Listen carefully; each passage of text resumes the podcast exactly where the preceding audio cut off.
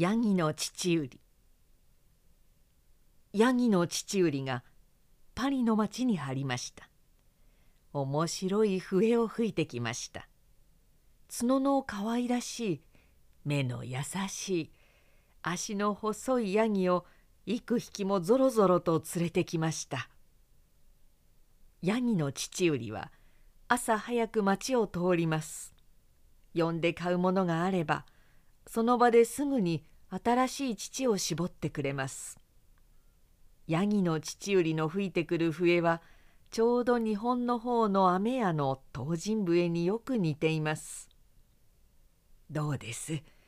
お前たちも雨屋の笛は好きでしょう。父さんがパリでヤギの乳売りの笛を聞いた時にはしきりに子供の自分のことが恋しくなりました。あの雨屋の笛を思い出しました。もう一度父さんもお前たちのような子供に帰っていきました。